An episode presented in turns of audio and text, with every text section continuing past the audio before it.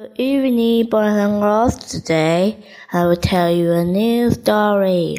The story name is Bambi. Okay, let's begin the story. Chapter 1 Springtime in the Forest. Deep in the forest, Thumper the bunny was spreading exciting news. A new prince is born, he shouted. In a nearby clean, a mama deer lay with her newborn son.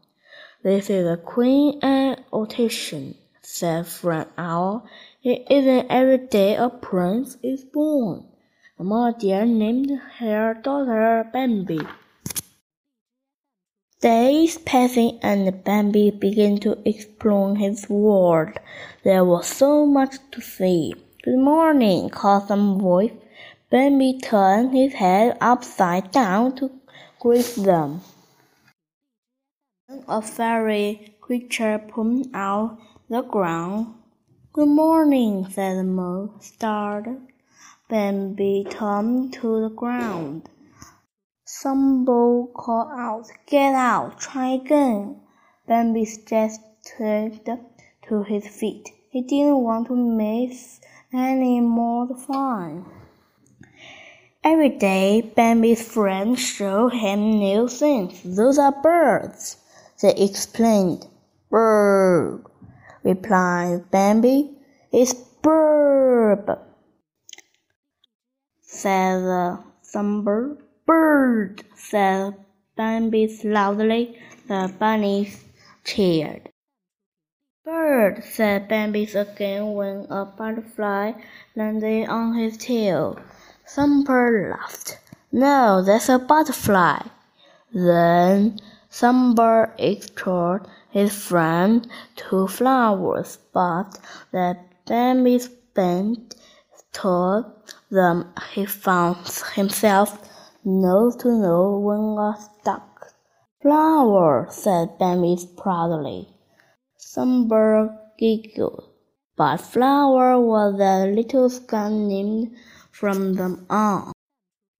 When the thunder rumbled, Bambi hurried to his cozy ticket. As he nestled close to his mother, the pitter patter of the rain lulled him to sleep. Later, sunshine filled the sky again, and Bambi's mother decided it was time to show him the meadow. The window was so open that green that Bambi started forward, but his mother leaped in front of him. This may be done. Here's good. Once Bambi's mother was sure it's safe. Bambi bounced into the field. Suddenly, her hair a rabbit. Bambi's fall was the frog until it splashed into a nearby pond. The Bambi noted his own and that of the smiling girl form.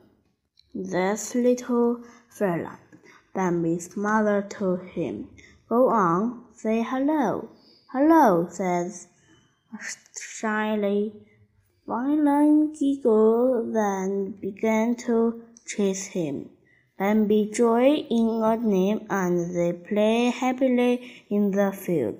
Bambi and found a new friend. The end. Do you want to know what Bambi's friend is? Next story I will continue. Goodbye. Thank you for the listening. See you next time.